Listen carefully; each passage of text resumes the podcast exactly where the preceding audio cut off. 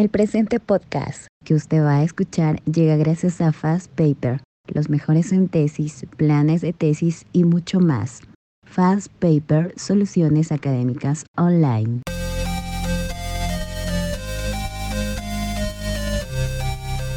ABUC 360 les da la bienvenida a Tips de la Calidad, un podcast dirigido a solucionar problemas legales del día a día yo soy Edison Alarcón, abogado especializado en Derecho Financiero y Empresarial y creo firmemente que si bien tarde o temprano, día a día, enfrentamos en nuestra vida situaciones legales, podemos salir mejor librados si contamos con la información adecuada.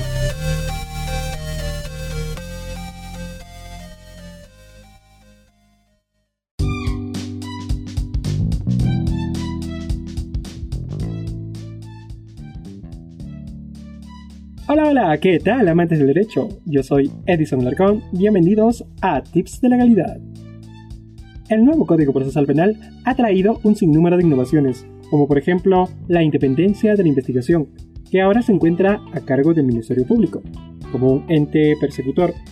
Asimismo, ha traído otras etapas específicas del proceso penal, con sus respectivas figuras novedosas. Y dentro de todas estas, destaca un tema innovador, el cual es concordante con el derecho al plazo razonable. Y definitivamente, para cualquier abogado litigante, defensor de imputados, resulta fundamental controlar adecuadamente el plazo de investigación que realiza ante el Ministerio Público, dado que de ello depende no solo la libertad de su patrocinado, sino también la estabilidad económica, emocional o psicológica de él y de su familia. Por tal motivo, el día de hoy aprenderemos de la mano del doctor Jorge Zúñiga Escalante, abogado integrante del equipo técnico de implementación del nuevo Código Procesal Penal en el Ministerio Público, con estudios de Derecho y Política Jurisdiccional en la Universidad de Castilla-La Mancha, gerente general de Tragénesis Perú, gerente general en el Centro de Desarrollo Complementario SAC y asesor principal de la Comisión de Constitución y Reglamento en el Congreso de la República del Perú. Qué gusto tenerlo con nosotros, estimado doctor, y que pueda estar compartiendo lo mejor de vuestra expertise académica. Muchísimas gracias, estimado. Gracias, en principio agradecer siempre la gentil invitación a este tipo de actividades académicas Estoy más que congratulado de volver, aunque sea virtualmente, a la bella ciudad de Arequipa, ciudad en la cual hemos tenido la oportunidad de nacer, crecer, estudiar y convertirnos en el abogado que hoy somos. Pues bien, comencemos este episodio titulado El plazo razonable, jurisprudencia y 5 tips para litigar mejor nuestro patrocinio penal. A manera de introducción, doctor, cuando hablamos del plazo razonable, y es costumbre aquí en Tips de Legalidad Empezar por lo básico. Y en ese orden de ideas, ¿qué es el control de plazos? ¿O cómo podemos entender mejor al plazo razonable? O en todo caso, ¿cómo se enmarca todo esto dentro del derecho penal? ¿Nos podría detallar más al respecto? Se entiende que el control de plazo es un mecanismo, pero cuando hablamos del plazo en concreto vamos a darnos cuenta que hablamos del plazo razonable a la luz del plazo razonable, vamos a comprender que el plazo razonable va a ser un derecho subjetivo de carácter constitucional que eh, nos compete a todos los ciudadanos, sin, excepción, ¿cierto? Pero que se trae a colación en el marco de la audiencia de control a la luz del nuevo modelo procesal penal. En esa línea vamos a identificar que el derecho al plazo razonable se va a derivar, ¿cierto?, del gran macro derecho, ¿no? El derecho a la tutela jurisdiccional efectiva es un derecho que finalmente engloba dos grandes derechos, derecho a la tutela judicial efectiva y el derecho al debido proceso. Dentro del marco de la tutela judicial efectiva está el derecho de acceso a la justicia y el derecho de a tener una, una sentencia fundada en derecho, mientras que el debido proceso contempla una gama de derechos importantes. Entonces, dentro de su gama de derechos está el plazo razonable. Ya lo escucharon, amantes del derecho. Para entender mejor el control de plazo, es importante saber ubicar muy bien esta noción enmarcada dentro de lo que es la tutela jurisdiccional efectiva y el debido proceso. Asimismo, doctor, como usted sabe, tenemos las distintas fuentes del derecho, y dentro de estas, el plazo razonable destaca por su configuración en la doctrina. Y en ese orden de ideas, doctor, ¿cómo se desarrolla en esta doctrina este plazo razonable? ¿Cómo es que se detalla o cómo es que se clasifica? ¿O qué teorías se plantean al respecto? Cuando nosotros hablemos de un plazo, vamos a identificar que este plazo va a ser el espacio de tiempo que se determina para un acto procesal. Regularmente vamos a encontrar que justamente la etapa de investigación es la que tiene mayor delimitación en plazos. Vamos a ver que también la parte jurisdiccional tiene plazos, pero esos no son de competencia para efecto del control. Para efecto del control va a estar está vinculada con la parte este, de la investigación a nivel fiscal. Y esto resulta por obvias razones, ¿no? porque la estructura del, del, nuevo modelo justifica que exista un juez que finalmente controle este, este tipo de situaciones o cualquier tipo de vulneración de derechos fundamentales. En esa línea vamos a identificar que vamos a encontrar dos grandes teorías sobre la doctrina del plazo razonable, o hasta tres. Vamos a conversar. La primera, que me dice que la doctrina del plazo en sentido estricto.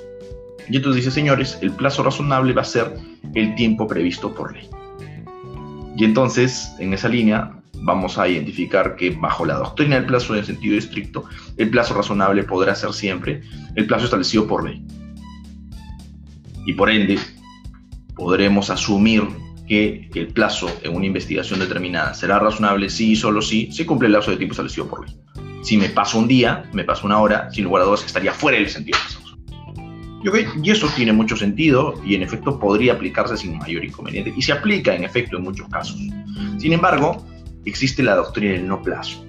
Existe la doctrina que se suele aplicar regularmente en el caso de algunos controles de plazo. ¿cierto? Porque vamos a identificar finalmente que el control de plazo tiene dos tipos de doctrinas aplicables. La doctrina del plazo en sentido estricto, que la voy a utilizar cuando se vence el plazo y no existe ninguna disposición, ¿no es cierto? Si me agota mi etapa de diligencias preliminares y no se ha metido ninguna disposición, entonces digo, señor, ya se venció mi plazo. Entonces, la razonabilidad del plazo me dice que el plazo razonable para la preliminar es el plazo máximo, que es de 60 días. Ya se venció el plazo razonable, no se ha emitido ninguna disposición, se afectó el plazo razonable.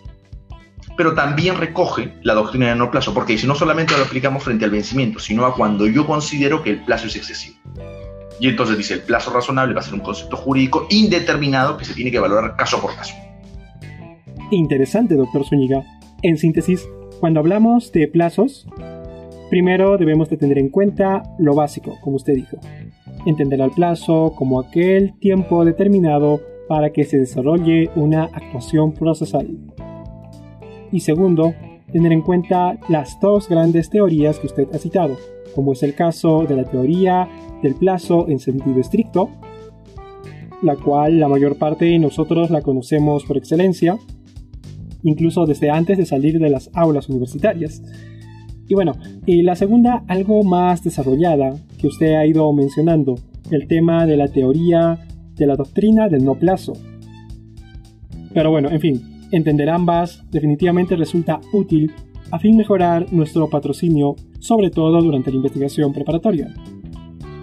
En ese sentido, doctor, como usted sabrá, muchos de los que nos escuchan y nos ven en YouTube, porque actualmente ya estamos en YouTube, se estarán preguntando, Doctor Zúñiga, Edison, pero acabo de regresar recién, quiero tenerla bien clara.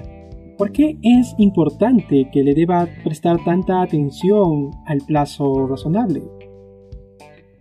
El derecho al plazo razonable va a garantizarme dos cosas. Primero, la protección contra dilaciones indebidas, pero también la protección frente a procesos sumamente breves.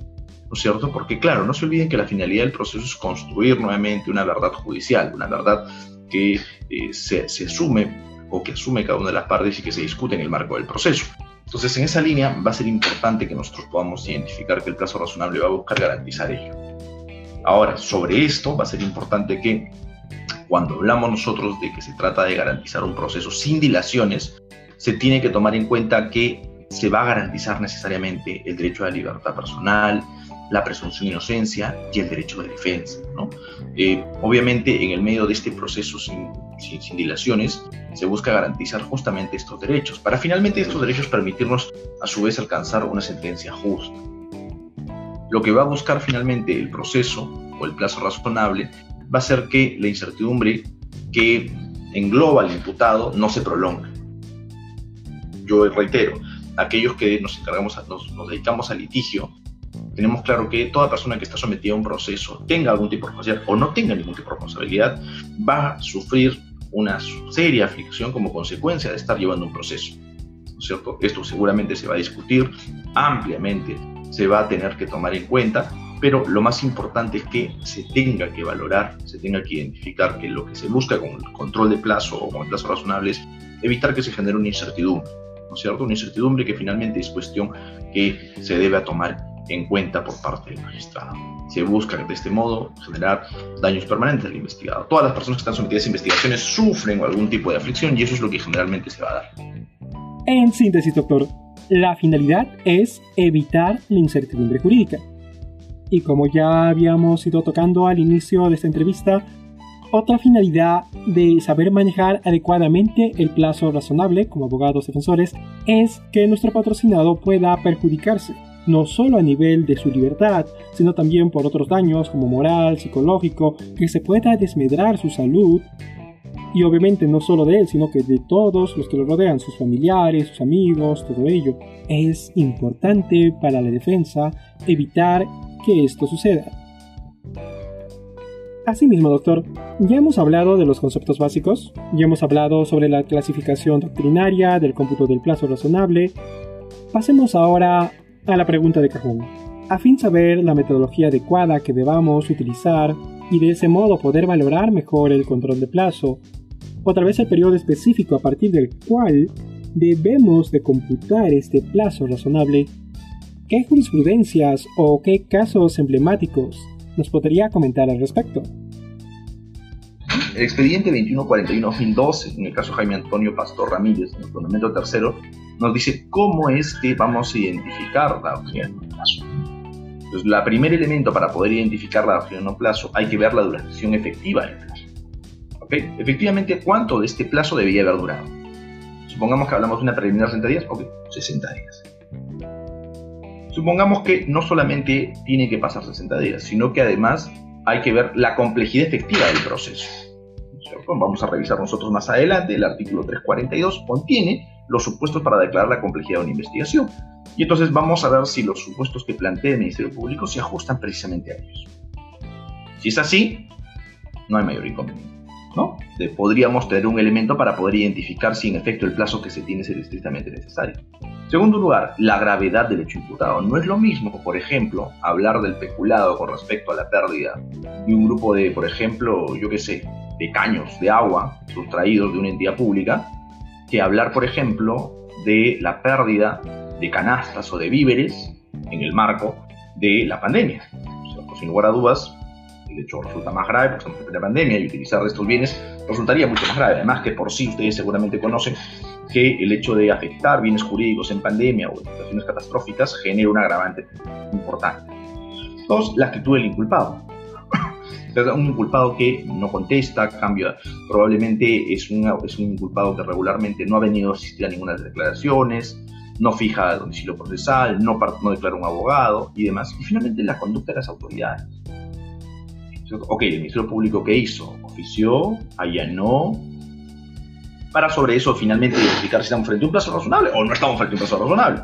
¿No es cierto? Esto ya es para efecto de determinar el no plazo, ¿no es cierto? Bajo la luz del plazo estrictamente necesario para ello. En esa misma línea, en el caso, en el caso Salazar Monroy, tenemos que el fundamento 19, literal 20, nos dice que el plazo razonable del proceso penal se empieza a computar, ¿no es cierto? cuando se presente el primer acto del proceso dirigido contra determinada persona como aprobado. ¿No? Esto es más o menos la misma línea, la misma lógica que sigue la prescripción en el marco del Código Penal. ¿Cierto? ¿Desde cuándo comienzo a contar mi prescripción? Desde el momento en el cual ya tengo identificado al personaje. ¿Ok? Entonces, si es que yo tengo una denuncia en la cual formulo y digo, los posibles responsables son Sultanito, Periquito y Menganito, ya tengo por lo menos a individualizar algunas personas. Entonces, esto ya me permite identificar que desde allí podemos comenzar a identificar que el proceso se dirige contra ellos. Es más, esto se puede materializar finalmente cuando se emite la primera disposición y se identifica como investigados a las partes procesales. ¿No? Entonces, esto por esa razón, en el caso de la Monroe, se identifica que está vinculado, ¿no es cierto?, por la fecha de aprehensión, la fecha en la que se define esta persona, ¿cierto? O la fecha en que la autoridad toma el conocimiento del caso. Lo acaban de escuchar, amantes del derecho debemos manejar muy bien casos como el de Jaime Pastor Ramírez o Salazar Monroy, y de esa manera entenderemos mejor la metodología y el cómputo del plazo razonable.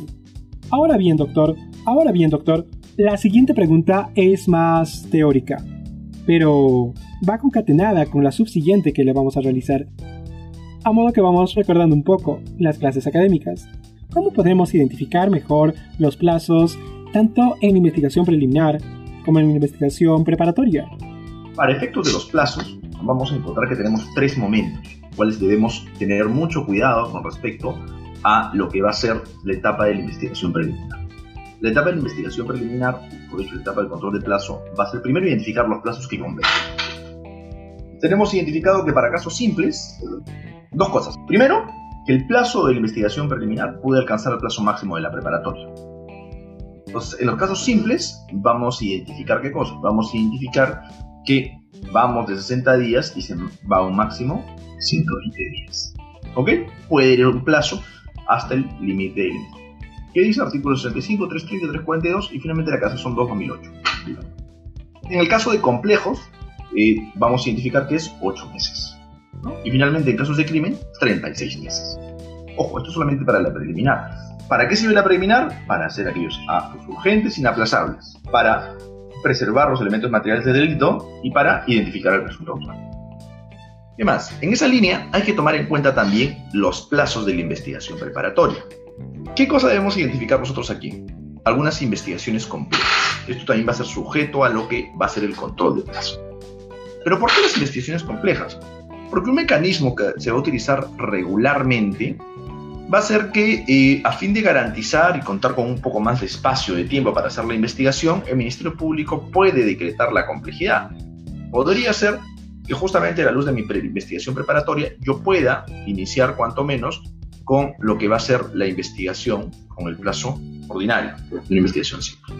Finalmente termine aplicando mi plazo de investigación complejo Excelente, doctor. Ahora, imaginémonos que ya ha sucedido la audiencia de control de plazo y que el juez ha valorado a nuestro favor.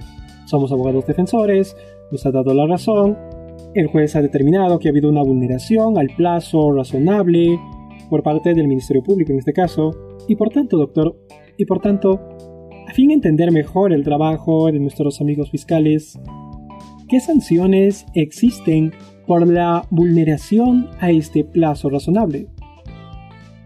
¿No es cierto? Existen diversos tipos de sanciones en el marco de la doctrina que vamos a poder vincular con respecto a esta vulneración del plazo razonable. Existen compensatorias que se pueden transferir por pago de sumas de dinero, indultos o perdones, que son básicamente los casos de la prescripción. ¿no? La prescripción se va a equiparar al supuesto de indulto o perdón. ¿no? Y el pago de sumas de dinero podría ser tipos indemnizatorios. Pero también existen las sancionatorias, que son finalmente los casos que nos competen a nosotros. Una vulneración al plazo lo probablemente genere un tipo administrativo disciplinario. No sé si necesariamente penal, habría que ver caso por caso para identificar si podríamos llegar a un supuesto de omisión de funciones. ¿no? O las procesales que son de nulidad o sobreseimiento, que en este caso no se aplican, pero se van a dar en otros supuestos. Pero es importante tomarlas en cuenta. En resumen, las sanciones pueden ser tanto compensatorias, sancionatorias o procesales. Finalmente, doctor, ya para concluir, en este episodio hemos hablado acerca del control de plazo, abordándolo desde el punto de vista conceptual, su cómputo, metodologías, doctrina, jurisprudencia. Respecto a la doctrina, doctor, la parte de la doctrina del no plazo ha resaltado bastante a fin de que nuestros amantes del derecho puedan mejorar su litigación, ¿qué tip de legalidad les recomendaría? El tip importantísimo es alinearnos a lo que dice esta sentencia del Tribunal Constitucional, en el caso Jaime Antonio Pastor Ramírez, que establece cómo aplicamos la doctrina del no plazo. Primero, cuál es la duración efectiva del plazo, cuál es el plazo asignado por ley, qué tan complejo es el proceso, la gravedad del hecho imputado, la actitud que tiene el inculpado y la conducta de las autoridades sobre esa línea, finalmente tendremos que identificar frente a qué nos encontramos. A nombre de ABUC 360 Podcasting Jurídico Empresarial, agradecemos de antemano su compromiso con colaborar y coayudar con la realización del presente episodio. Y de antemano lo felicitamos por sus éxitos académicos y profesionales. Muchísimas gracias. Gracias a usted más bien, doctor. Muy bien, y no podemos irnos sin antes agradecer a nuestro auspiciador, Fats Paper. Fats Paper Los mejores en tesis, ensayos, planes de tesis, monografías y mucho más. Fast Paper, soluciones académicas online. Y los créditos de hoy, Pamela Maraza, Shirley Viamonte, David Osorio, María Teresa Requena. Y no se olviden chicos que nos pueden seguir en YouTube, subimos video cada lunes donde a través de organizadores visuales muy interactivos detallamos de mejor manera el presente. Yo soy Bye.